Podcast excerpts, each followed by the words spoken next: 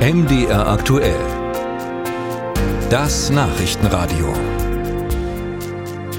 Karlsruhe, vergangene Woche Mittwoch, das Bundesverfassungsgericht verkündet etwas von enormer Tragweite. Der Bund darf die Gelder zur Bekämpfung der Corona-Krise, 60 Milliarden Euro, nicht mal eben für den Klimaschutz nutzen.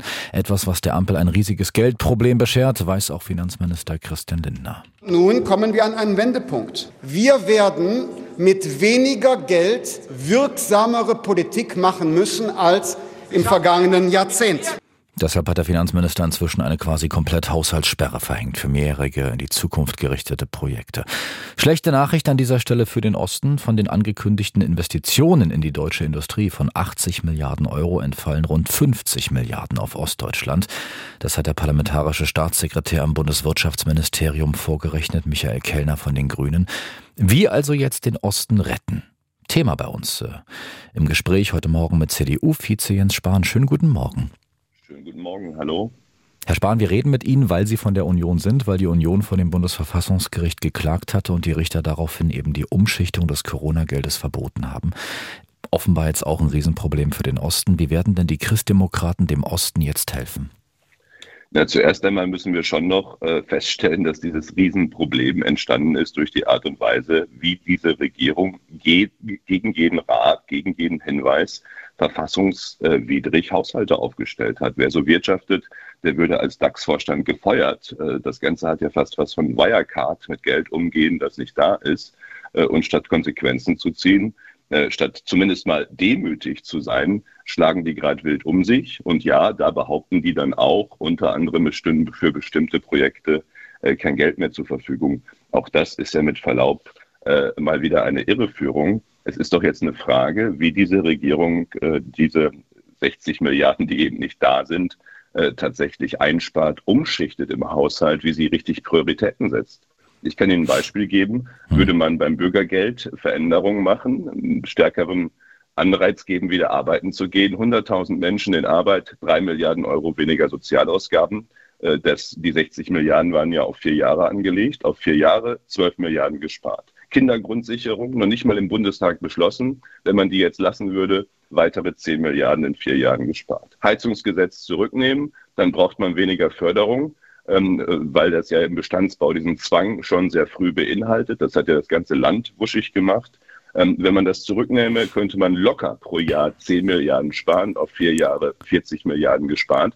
Heißt also, äh, das, was die jetzt machen, ist äh, insbesondere Mittelostdeutschland verunsichern, indem sie behaupten, dass Industrieprojekte dort nicht gefördert werden könnten. Das ist falsch. Äh, die Regierung müsste nur einfach an den richtigen Stellen sparen und jetzt nicht weiter alle verunsichern. Heißt zum Beispiel, Herr Spahn, Sachsen-Anhalt könnten Sie versprechen, dass die milliardenschwere Förderung vom Bund für den Chiphersteller Intel auf jeden Fall sicher ist? Das kann ich nicht versprechen, weil ich nicht die Bundesregierung bin. Das kann nur die Bundesregierung. Aber ich erwarte, so kann ich es äh, sagen und so will ich es auch sagen aus Überzeugung, ich erwarte von der Bundesregierung, vom Bundeskanzler, vom Finanz- und Wirtschaftsminister, dass sie sicherstellen, äh, dass alles, was notwendig ist für den Standort Deutschland, äh, auch für die Souveränität, was Chips angeht und damit die Investitionen etwa bei Magdeburg, auch in Dresden, ich erwarte von der Bundesregierung, dass sie dort eine Priorität setzt bei diesen Projekten, bei der Stärkung der Industrie, bei der Stärkung der Wirtschaft und erwarte eben gleichzeitig, dass sie von all den politischen Spielwiesen, äh, die die Ampel hat, für die Sozialdemokraten hier was, für die Grünen dort was, dass sie diese Spielwiesen lässt und sich auf das konzentriert, was wirklich mhm. nötig ist. Das hätten sie schon von Anfang an tun sollen. Dann hätten sie nicht solche Haushaltstricks machen müssen. Der parlamentarische Staatssekretär am Bundeswirtschaftsministerium äh, Ministerium ist Teil der Ampel. Michael Kellner von den Grünen hatte ich schon erwähnt. Der hatte hier bei MDR aktuell gestern Morgen dies hier vorgeschlagen, Herr Spahn. Ich würde mir wünschen, dass Herr Hasselhoff, Herr Kretschmer, die sind ja beide CDU-Kollegen auch mal mit ihrem Kollegen Friedrich Merz reden. Der hat gerade am Sonntag in Baden-Württemberg das Ende der Subventionen ausgerufen. Würden Sie, wenn Sie CDU-Ministerpräsident in Ostdeutschland wären, auch das Gespräch mit Ihrem Parteichef suchen und um Hilfe bitten? Da muss niemand das Gespräch suchen, weil Friedrich Merz, weil wir in der Führung in der CDU-CSU-Bundestagsfraktion im ständigen Austausch und Gespräch äh, mit unseren CDU-CSU-Ministerpräsidenten sind. Ich habe auch die Tage noch mit äh, Rainer Haseloff, dem Ministerpräsidenten von Sachsen-Anhalt, telefoniert. Äh, natürlich besprechen wir diese Dinge vernünftig miteinander. Und ich sage noch einmal, das ist das, was ich von dieser Regierung eigentlich von Anfang an erwartet hätte.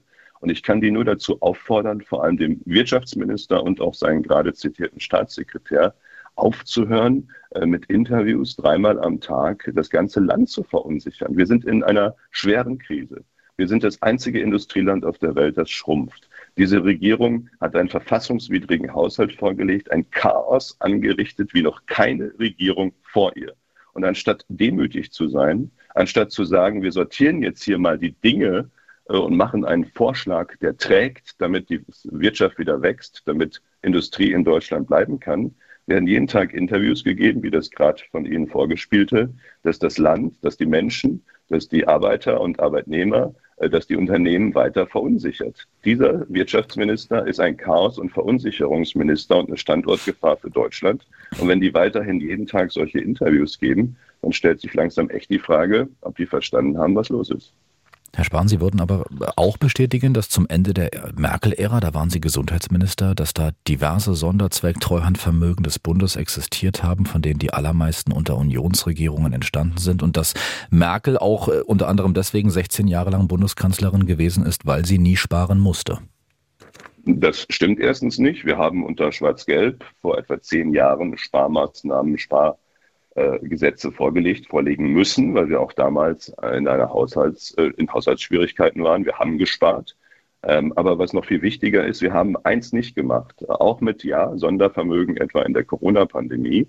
Wir haben nie das Jährlichkeitsprinzip gebrochen. Also das lernt ja jeder im Stadtrat, Haushalt Kurs 1. Schulden, die du in diesem Jahr aufnimmst, darfst du auch nur in diesem Jahr verbrauchen. Wenn du nächstes Jahr Schulden machen musst, musst du sie nächstes Jahr neu buchen. Das lernt wirklich jeder im Ortsbeirat schon. Äh, und dieser Finanzminister und diese Bundesregierung haben sich an diese Regel, an die sich alle in der deutschen Bundespolitik seit Jahrzehnten halten, nicht mehr gehalten. Wir haben sie von Anfang an gewarnt, dass das nicht funktioniert. Sie wussten es besser und jetzt stehen sie vor ihrem Scherbenhaufen.